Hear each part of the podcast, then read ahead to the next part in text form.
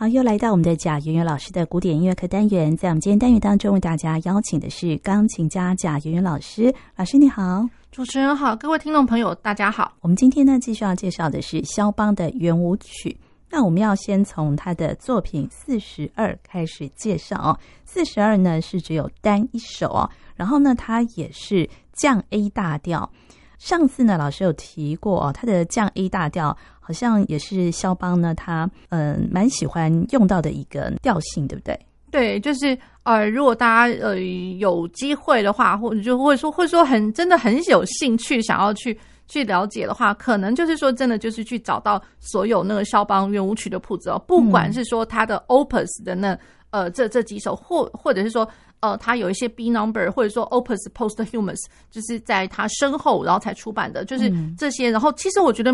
蛮多，常常都都是常常被听到。我觉得他的那个华尔兹的那个普及率观，他是在身后出版，或者说或者说在他生前出版的，我觉得都都蛮有意思的，而且大家都耳熟能详。对，那所以可以去呃去算算看，到底说降一大调有几个哦？其实因为像。呃，我看到的就有学者讲说，哎、欸，在这附近的少说就有应该就有五首哦。对，好，那所以比如说像这个 Open 四十二的这个降 A 大调，这个降 A 大调，然后听一听都会觉得就是说，哎、欸。会不会就是有点要跟我们之前听过 Opus 三十四的第一号也有点搞混啊？这样子，嗯，对，所以就是说，哎，这个降 A 大调，因为嗯，都都都还蛮像的，所以降 A 大调的感觉都是比较华丽的，比较明快的感觉嘛。呃，感觉是，感觉是。哦、那只是说，我觉得一个分别，就是说，像刚刚的 Opus 三十四那呃第一首的话，哦就是如果说要让听众朋友稍微再回忆一下，那就是说，它会有一个很。呃，很雄壮威武的一个开场白，叮叮叮叮，的这个人，对，梆梆梆梆。好，那现在这一首 Opus 四十二呢，它反而是有点反其道而行哦，嗯、就是反向操作的一个呃长长的 trio，长 trio。嗯、那哎，有那么一点点，好像就是说，像把那个原本我们在讲说 drone bass 的那个长音哦，嗯、那个低音里面的长音，把它搬到右手去唱了。嗯、那右手的话，就一连串的那个滴答。然后大家会想说，我如果要看戏剧的话，嗯、那是不是好像在那个一开始开演之前，然后幕还没拉开，嗯、然后就听到一连串那个小鼓在那边哧这样，有有那种感觉。我在开始在营造一些气氛，这样。对对对，所以你一开始就听到那个 trio 的时候，就觉得说，呃，一开始当然嗯不会有人对 trio 特别的呃就特别的着迷，嗯、可是你听到 trio 的时候知道，哎。对，要开始，要开始，哎、欸，什么时候开始啊？那那种感觉就会一直很期待、等待的那种感觉。嗯，对，所以然后呢，在等待了，等等了大概五个小节之后呢，又听得到嘟嘟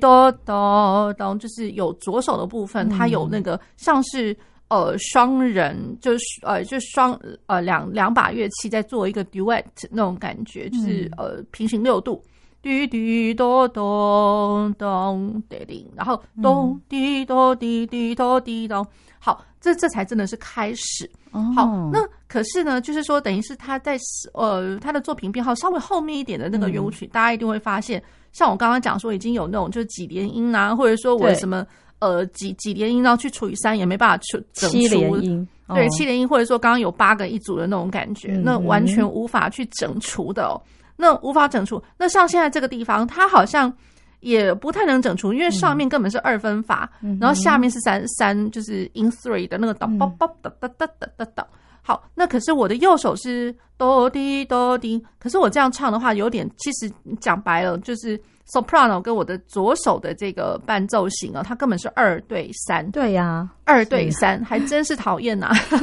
对，可是我会觉得就是说，在弹的时候哦、其实就别想那么多了，因为反正它就是快。嗯，那你快的时候，真的也不要去想说我的第二拍，嗯、呃，不，我我的第二个都就一定要去落在呃第二拍里面的后半拍或者什么，一定要谁去对谁。嗯，因为我觉得，如果说真的是去想说谁去对谁，你去跟他真的超级认真的，你跟他认真起来去钻牛角尖了，嗯、是这个意思。嗯，跟他钻牛角尖的话，他他反而不漂亮了。对，对呀、啊，那就反而跳舞就跳不起来了。嗯，对，我觉得他就是一个自然自然而然的一个。一个肌肉的一个一个动作，muscle memory，我们这样讲，对，那就不要再去分解它。嗯，可是当然了，我觉得这个是说我们在呃在表演的时候，在 perform，、嗯、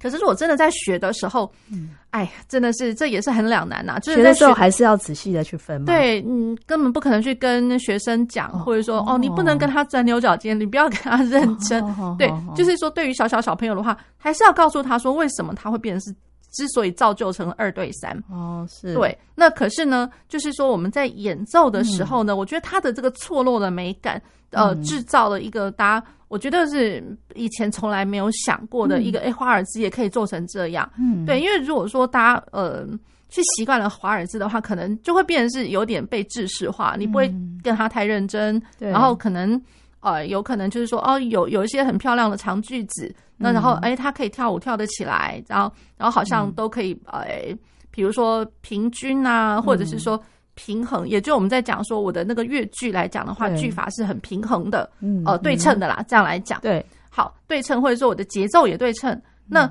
呃，所以我会觉得肖邦他要打，他打破了人家一般的那个制式的想象，嗯、等于就是说把华尔兹带到一个境界，就是说其实他也可以做一个错落美感。嗯、那我也可以借着华尔兹去展现一些钢琴上的技法。嗯，对，因为其实这个我老实讲，真的是钢琴上技法，如果真的要练一些手指头的灵活度，嗯，肖邦圆舞曲还真是可以练。你如果说去拿那个呃一样差不多不太长的舞曲，比如说像像肖邦马祖尔卡，嗯，肖邦马祖尔卡的话，比较是我觉得是在讲一些就是比较成熟一点的学生，不是说真正在学，嗯、就是还还在很初步的那种学生。嗯、你让他弹马祖尔，他可能味味道弹不出来。对对，那呃，而且你很难去找到就是在马祖尔卡里面，呃，他可以。动很多很多手指头，可能很华丽的技巧什么的，然后错卡你可能看不到华丽。哦、那如果说是 Polonaise 的话，波兰舞曲，哎、那还真的就是呃有它华丽的一面。嗯、就可是 Polonaise 呃一般来讲，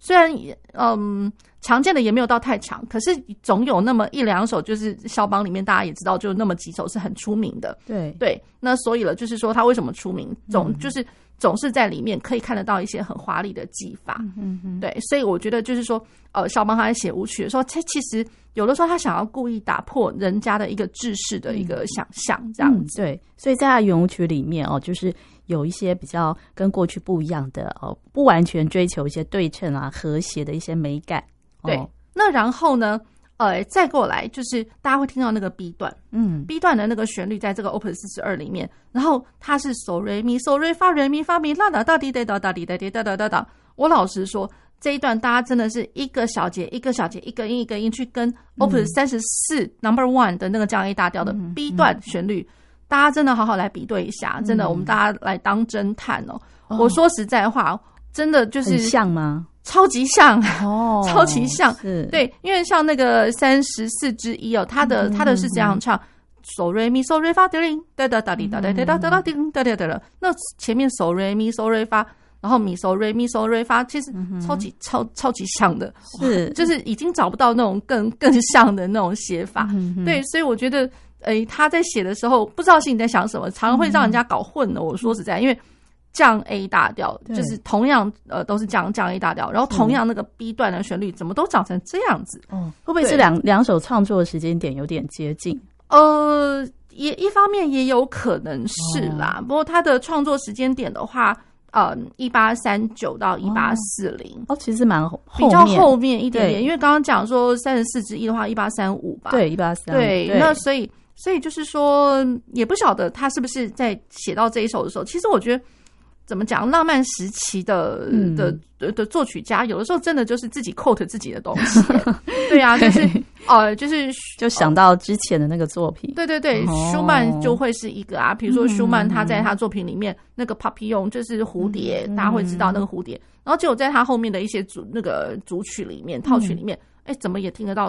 怎么蝴蝶又来了？回魂了？对。然后李斯特的话也是啊，常常会是在。他的声乐作品里面有这一段旋律，哎，然后在他的钢琴作品、独奏作品里面，虽然说是原创，所以虽说是原创，跟原创的话，哎，你会知道，这这根本是他的歌曲里面来的嘛？怎么搞的那种感觉？是他自己的原创，所以他可以再做一些改变或。对对对，所以我觉得浪漫时期的作曲家好像很喜欢做这种事情。哎，对，好，那我们就先来听他的呃这首圆舞曲作品四十二。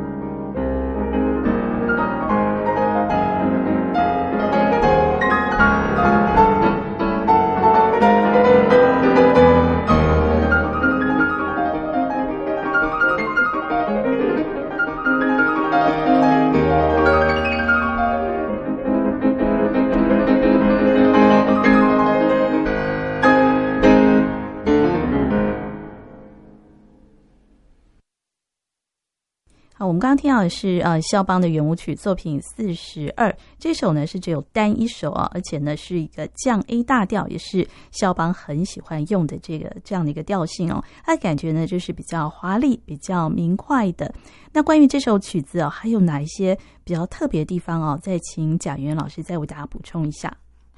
然后呢，哦我觉得比如说像这样子的一个素材哦，因为大家会发现，就是说，其实我也不太讲说它的它的曲式架构了，因为其实差不多都是长成那个样子。对对。可是我觉得那个素材的一些特殊性，那比如说像现在就是会听得到呃，它的我们所谓的那个中段一样，就是说从降 A 大调，然后走到了降低大调。如果说一直拿这一首去跟那个降呃前面的三十四之一来做做对比来讲的话。一样都是走到降低大调去，而且我会觉得它的旋律的一些铺陈哦，超像的耶，滴咚滴哒咚叮哒当哒当，一样会有那种哒当哒当哒当哒当这这种那种感觉。好，那比如说像大家会记得，就是说三十四之一的话，有一个咚呃咚咚咚咚咚滴叮哒当哒当哒当哒当哒当，对，所以我会觉得。其实真的还异曲同工之妙，而且其实讲白一点，就是比如说像现在跟听众朋友们介绍的时候，我心里面脑子也要分得非常清楚，因为他们有时候真的会搞混了。对对啊，脑子要一直动着，所以我觉得他这个曲子真的是蛮好笑的。对啊，就是怎么有那么多异曲同工之妙。好，那只是说在他的那个那个他的中间这一段的时候，其实。还有这么一点点，比如说他歌唱性其实还蛮好玩的，嗯嗯呃，然后再过来就是中间有一个咪哒哒哒哒滴滴咚，哒哒哒哒哒滴滴，哆滴哒哒哒，发嗦咪哒滴滴哆叮滴滴。好，这一段的话会觉得，哎，怎么好像呃，我中间呃独舞的部分，嗯，然后会让我想到一点点，好像就是说，哎，怎么又转到画面，像是一个你在做。呃，那个叫什么旋转马车，那个 merry go round，嗯、对，就是就是那个游乐园里面小孩子可能骑着马，然后一圈又一圈的那个绕的那一种东西，旋转木马。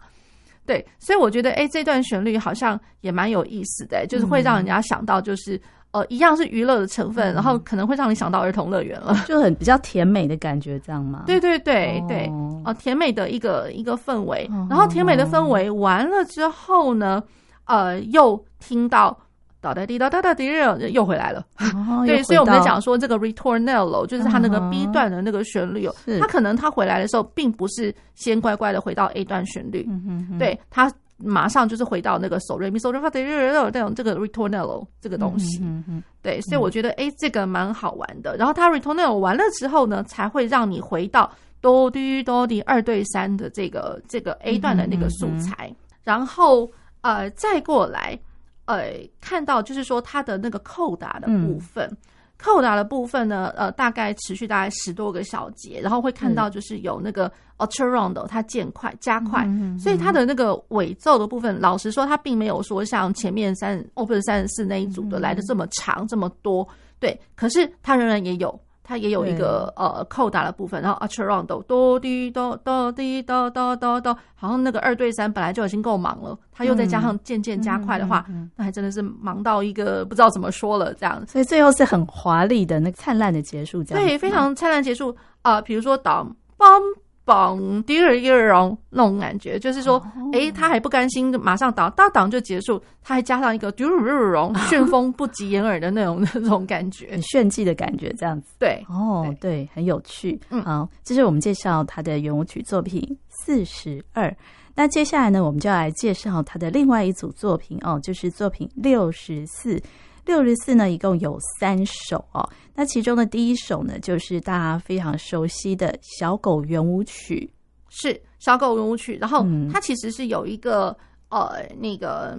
昵称叫做 Minute Waltz，对，也就是说 minute faults 为什么要叫 Minutes？嗯，那 Minute 就是讲我在一分钟里面可以把它绕完这样子。嗯、虽然就是说老实讲了，一分钟不可能啊，那这是快到一个极点了。这整首曲子来讲，它弹完也有两分多，对，大概两分多钟，嗯、它的段落其实还是有一点篇幅的这样子。嗯、好，那。呃，再过来会听得到一点点，就是说，当哒哒哒滴哒哒哒哒哒，就是一直绕过来绕过去，然后就有一点点，就是有有人会这样讲，为什么会有那个 Minute 或者说呃小狗圆舞曲？真的不知道那个小狗，因为其实原文里面，即便你会听得到是 minute，也跟小狗一点关系都没有。嗯，对，所以这个就不晓得是谁去翻译的，可是他已经沿用了一个，就就将就这样子的一个对，对，就变成一个一个将就。对，那为什么会变？有人会有人会讲小狗，会觉得说，哎，他那个绕来绕去的那个主题，就好像是。呃，小狗它一直在跟自己追它的尾巴，追它尾巴，好像要追，永远追不到，然后一个很滑稽的那种景象。然后他就是在讲说这一段手拉都是一手拉西拉都是一手拉，都是一直绕过来绕绕不完的那种感觉。不过我老实讲，那如果说这一首因为这样子的一个绕主题，然后就被称为是小狗圆舞曲的话，嗯那我前面几个那边绕过来绕绕不完的那种，那不不也是小狗变大狗了？对啊，对，所以我就觉得。哎，怎么会取这样子的一个昵称？其实蛮好玩的。好，那我们就先来听他的这个作品六十四之一。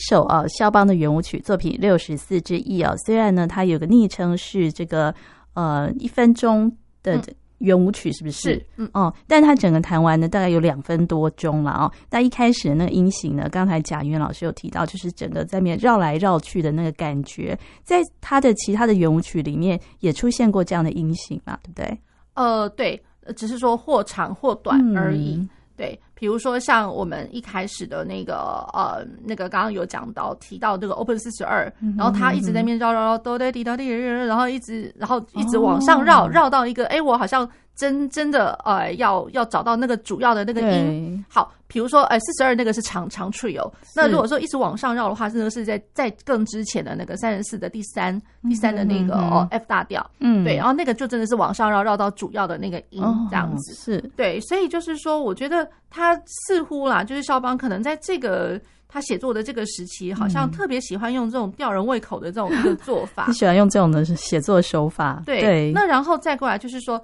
在他的呃，就是呃，乐句里面还会看得到，就是有三、嗯、呃，也不是说三加四，可是大家会知道，比如说哒哒哒滴哒哒哒哒哒哒滴哒滴哒哒哒哒哒滴哒，然后那一二三四五六七，照理说就是我如果一个小节里面对分的话，应该可能会是六个八分音符，就会刚刚好三拍这样对分。那可是他第一第一拍就是给你一个三连音，嗯、所以有时候你弹快的时候，已经顾不得谁去谁去对谁了，根本就好像上面是七个音那种感觉。虽然不至于像七连音那么那么样子的平均，嗯、可是我觉得他会喜欢塞了一些东西在这里面。对，好，那然后哎、呃，再过来就是说，他还有在这个时期里面，比如说像那个 B 段，会听得到当拉咪拉咪拉发发发发西发哆滴滴哆滴滴滴当，然后哆滴的的一样四连音哎，对，四连音，然后去塞在三拍里面。嗯，好，那然后再过来就是说，哎，有那种就是 merry go round again 的那种感觉，对，也就是说，像好像是我们在做那个旋转木马的那个 B 段的那种那种氛围。好，那然后那个氛围其实这个降低大调，我老实说，跟我们刚刚在介绍 Opus 四十二的那个中段一样，其实也都长得好像，也是降低大调。对对，所以觉得就是说，哎，怎么这种降了的调的这种它的写法，这种氛围，好像呃，就是你像我，我像你 那种感觉。可是，嗯、呃，就是说不能说他完全分不出来，可是感觉上就是真的是让人觉得快要分不出来了。哦、对。所以在他的作品里面，有时候可以找到另一个作品的影子，哈。对，那然后再来就是说他的呃这个旋转木马的这个乐句，它会有那个哒滴哒哒滴哒哒哒哒哒哒滴当。好，所以我会觉得就是说，大家刚刚会发现，就是我还蛮小心翼翼的唱，一定要把那个音高给唱准了。对，那也就是说，它会有那种就是上去下来上去下来的那个音程，而且它那个音程都是大跳。哦，对，比如说像那个拉西说它下去呃小七度，然后上上来那个六度，然后再来是呃往上呃不下来的那个小七度，然后又往上的一个减七度，对，它就是上去下来上去下来，而且还那个间隔还蛮大的，嗯哼，对，好，那所以这种半音急进，老实说，它如果是它简单来讲，它我我可以把它写成一个八度嘛，拉西嗦拉嗦哒哒哒当这种东西。对，所以我觉得他也喜欢吊人胃口，就是我故意一定要把音音域音程给拉开，音域拉开，而不是在呃极近就是临近的这一个八度里面去做。对，所以呃，我觉得他这个的写法哦，就是说高度的那个半音半音极近的挪移，他把极近的只是拉开，变成是一个像是转位般的那种东西。不管是在他的后期的一些作品，我觉得比如说像。他的呃那个马祖尔卡晚期的那个作品，嗯、对，那或者说像现在我们听到，因为小狗圆舞曲的话，我老实讲，那个、嗯、这个 mini waltz 这个 mini mini waltz 它已经 opus 六十四，其实老实讲也是他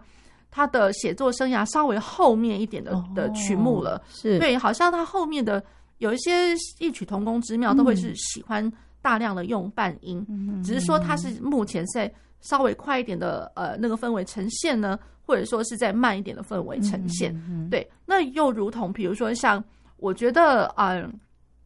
如果说听众朋友们呃常常会听到，或者说家里有正好有今年要考生啊，因为其实国中升高中的钢琴组的那个指定曲，其实它就是一个晚期的一个肖邦作品哦，对是哪一首啊？马祖尔卡哦，马祖卡对马马祖卡，然后它其实也是就是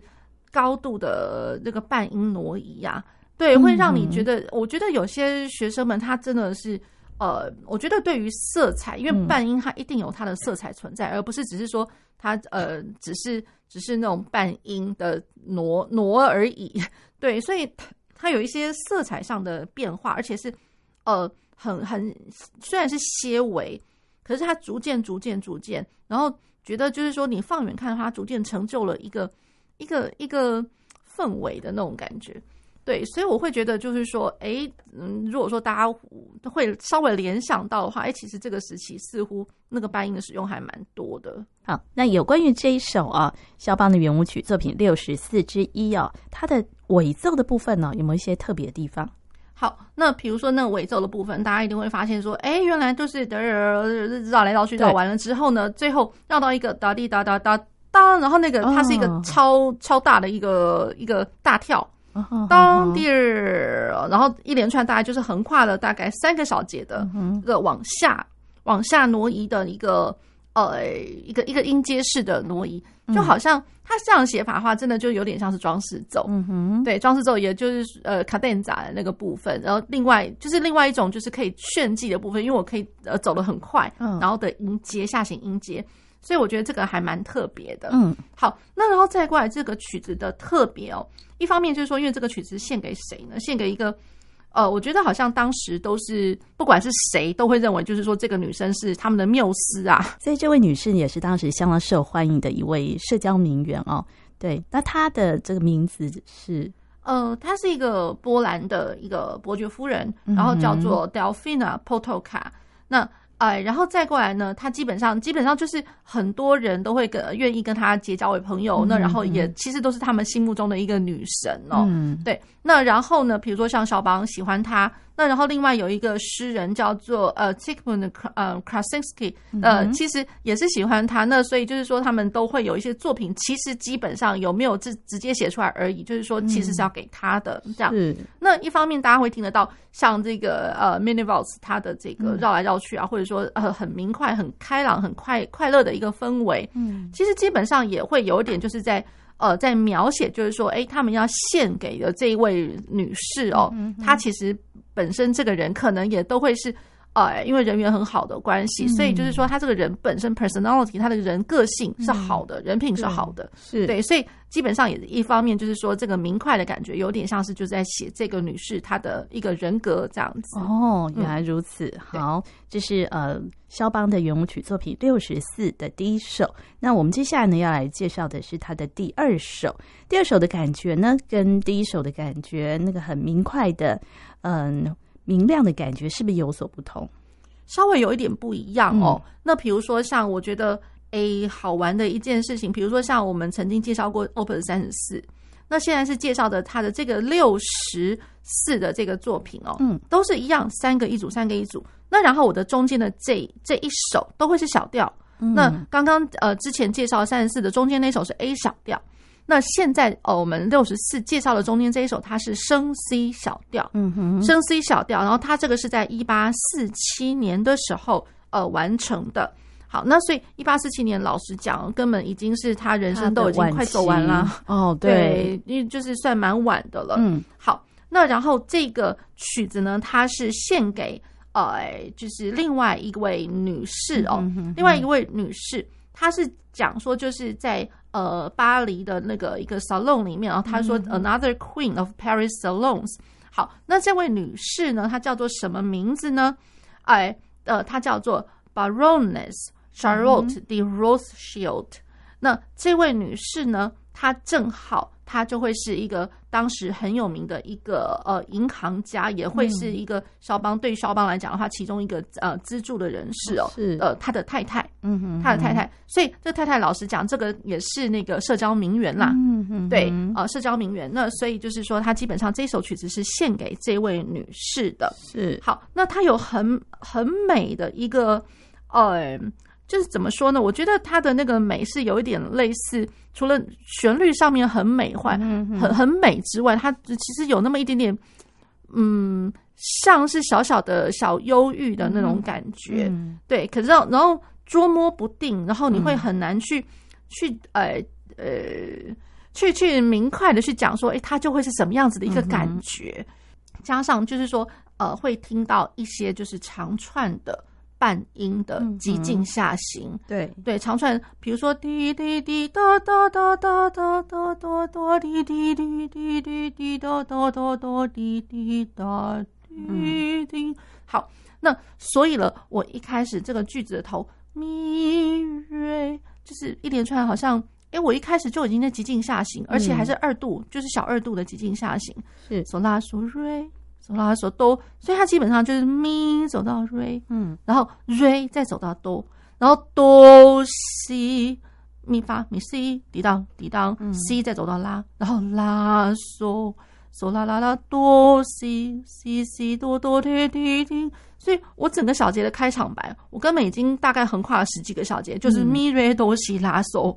对，然后这样走走下来，然后从十二小节开始。滴滴哆哆滴滴滴滴哆哆哆哆哆哆哆，又开始上去，然后又又下来，是。对，所以怎么说呢？那种感觉好像若有似无，然后想要表达又表达不出来的那种感觉呀，很有意思。所以他就是说，肖邦他在献给他，我觉得我不知道也很难说，就是他献给这位女士，他也明知道她是人家的太太，对。对，那不晓得他用这样子的一个呈现，又会是什么样子的一个想法、心境？对对，好，那呃，再过来呢？因为呃，就是有那种就是扑朔，感觉上真的是扑朔迷离。我说实在话，好，然后他的第二段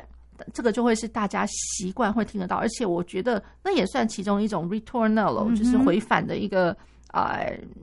呃，音乐素材的一个做法是。哒哒哒哒哒滴哒哒哒哒滴哒哒滴哒滴哒哒滴，然后越来越快，越来越快，大家常会听到，即便它的乐谱上面其实根本没有写说我要渐快，嗯，根本没有，可是。经常会听到所有演奏名家都会来一个 artero round，哦，到这边就会不自觉的越来越快，这样子。对，嗯、不晓得是不是因为大家会觉得就是说，哎、如果是我这边情绪的关系，对，如果是说我这边如果再继续慢慢的走的话，感觉上其实不太好玩。嗯、对，好，嗯，那我们就先来听这一首哦，就是他的作品六十四的第二首。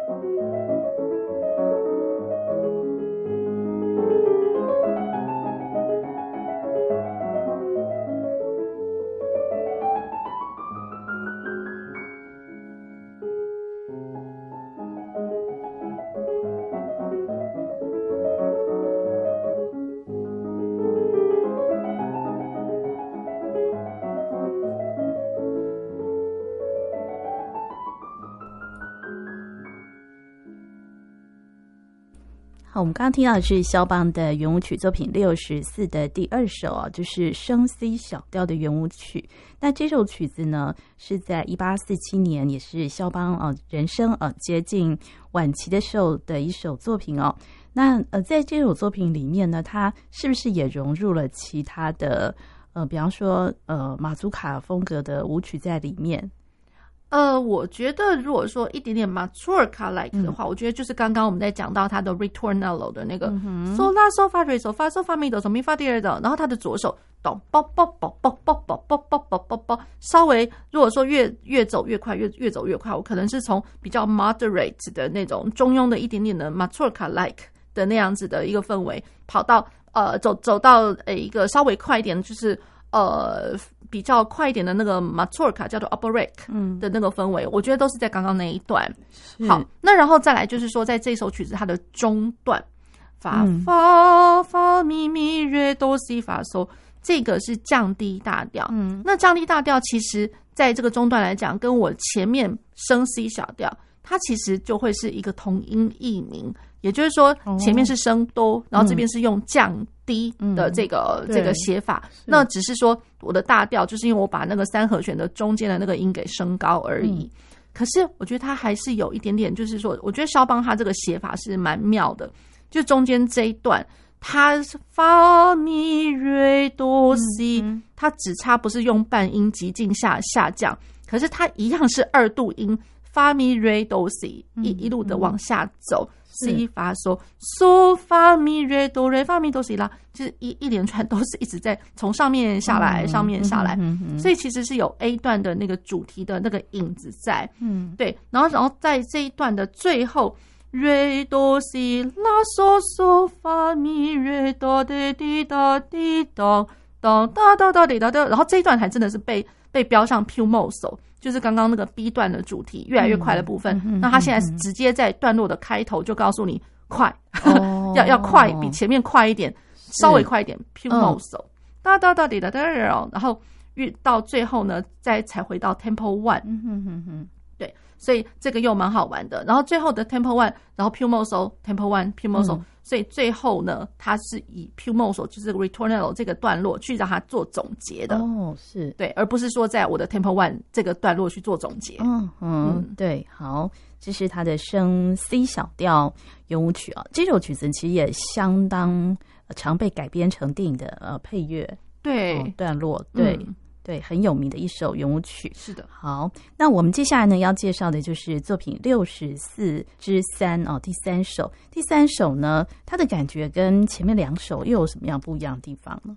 呃，它稍微就是快活一些些，嗯、然后在它的因为它的调性上来讲，又来了降 A 大调，又来了降 A 大调。那所以呢，不过这个降 A 大调这次它的呈现并不弱，像。呃，那个前面我们几次听到降 A 大调，好像是真的是要走进去那个舞舞，就是宴会厅里面去做舞舞蹈舞会的那种感觉。对，那这边的话，这个倒是还好，还好。那这个降一大调这个曲目呢，它呃一方面有一说，就是它一八四零年完成，可是也有人会讲说，哦，没有，它是一八四七年的时候才完成的。对，所以就是年代上面呢，可能稍微有一点点，就是说大家的考究有点出入。对，那然后这个曲子它是呃献给，就是我们刚刚讲过，就是浪漫时期一个很有名的一个诗人叫 Zygmunt Krasinski，他的那个就是说呃 sister in law，就是他的太太那边的妹妹这样子。对，好，然后这个女生的名字叫做 Katarzyna，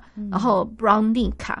那这个这这位女士哦。好，大家可以也也可以就先听听看她这样子的一个曲目，然后感觉上呢，这首曲子它拥有一点点就是好像温文儒雅的那种气质，不晓得是不是也是在在讲述到这个他要献给的这个女生哦，其实他就会是这样的一个特质。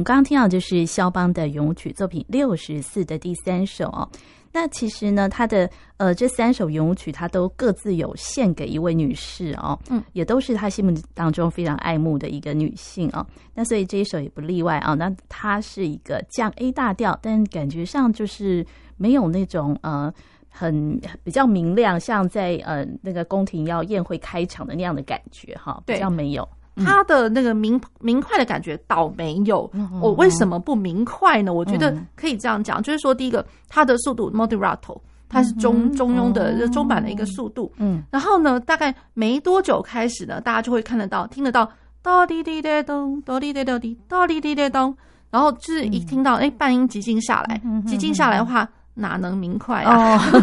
对，那然后再来就是说，有那个。呃，音程上面，他故意不给它摆在同一个八度里面。嗯，滴哆滴，呃，嗦咪瑞发咪哆哆西瑞哆拉嗦西啦啦啦嗦发啦西嗦瑞发咪。我如果说这些音程，我把它放在同一个八度里面的话，一切好说。哦。可是呢，我就是把这些音呢给它转位转来转去，然后就把它转成哎，就高八度，然后再来就是往下低八度，打低再等上去下来上去下来，然后再呃同一个句子里面分为。对，那所以就是说有这样子。有来拐拐拐来拐去那种感觉的话 也，也也很难去做明快啦。嗯、这样子感觉会比较有色彩嘛？就是说这样阴沉的不呃，我觉得情绪上面吧，情绪对色彩、哦、色彩也一定有。我觉得色彩的话就是那个半音急进，一定有那个色彩。嗯、那可是如果说是滴答滴答答滴答滴答的，大家千万不要误会，他根本不是在耍那个技巧，不是叫你说上去下来爬来爬去的技巧，嗯、而是说我觉得他在情绪上面来讲的话，有那么一点点好像。欲言又止，可是又不想一次把它讲明白的那种感觉，嗯哦、是。对，所以他这个等于是晚期的这个呃，他肖邦写作的那种稍微晚期一点的色彩还蛮蛮、嗯、明确的，是。对，所以我觉得哎、嗯，也蛮有异曲同工之妙，可以从他这些、嗯、呃写法上面去找到一些蛛丝马迹，可以猜得出来他大概什么时候做的这样子，哦、是，所以不管说我们一开始在讲说，哎，有可能一八四零啊，或者一八四四七年，其实。差不多啦，嗯，对，都已经是比较晚一点的那个时期。好，那中间这一段呢？诶，它居然是跟其他的降 E 大调不一样，它的中段跑到 C 大调来了。嗯，是，对因为其他的降 E 大调都是跑到降 D。对，那这边的话是以一个三度关系，也就是说，浪漫时期常常会使用到的一个转调手法，在 C 大调上面。好，然后它的。呃，那个主题的主轴全部都交给了大提琴班的那种旋律，哆哆哆嗦哆，然后呃，滴答滴答答滴滴答滴答答嗦哆，西拉西哆拉嗦拉嗦咪哆拉嗦咪嗦拉嗦咪哆瑞嗦，其实很美很美。然后我的右手即便是和声它伴奏，可是好像和声的某一个声部也会有一个类似像对旋律的一个对应。对，其实我觉得。呃，它这一段中段是真的超级美的，而且是它的段落的尾巴，我觉得肖邦很喜欢的。每次段落要衔接到下一段去的时候，又来了一大段的那个呃半音急进下来，对，所以就是快要再回到那个 tempo primo 哆嗦拉发咪嗦拉哆瑞发这个地方的时候，前面又有两个大概两个多小节的，就是半音极进，嗯的的一个挪移。那这首曲子它有所谓的尾奏的部分吗？呃，它的尾奏稍微就是说，哎，怎么讲呢？我觉得它的尾奏比较不弱，像前面我们所介绍的那么样华丽啊，或者说有它的呃那个怎么讲，它篇幅有有长啊，或者什么的。那我觉得这边的话倒是还好，感觉上它就是一个呃，就是大概有大概四行左右。嗯，那。嗯，有那么一点点，就是你如果光看乐谱的话，嗯、他会觉得哎，有那个伴奏的部分不太一样了。哆咪拉咪哆哆哩哆哩哆，基本上就是一级跟五级五级的延展，嗯、可是速度仍然没有到那么快。嗯、那可是我的音型上面是往上走，啦滴滴哆滴哆咪嗦西拉西瑞哆瑞发咪嗦西，它的这个明，我觉得明亮的感觉是 finally 到最后，嗯、最后这个曲子它要结束的地方。哎，才才出现了一个，你不会觉得说这么优柔寡断的那种感觉，嗯、对，哦、所以我觉得这个尾奏是稍微一点点明亮一点的感觉。哦、是，嗯，好，这是我们为大家介绍肖邦的圆舞曲作品六十四，哦，一共有三首。那我们今天也非常谢谢贾元老师，谢谢主持人，谢谢各位听众朋友。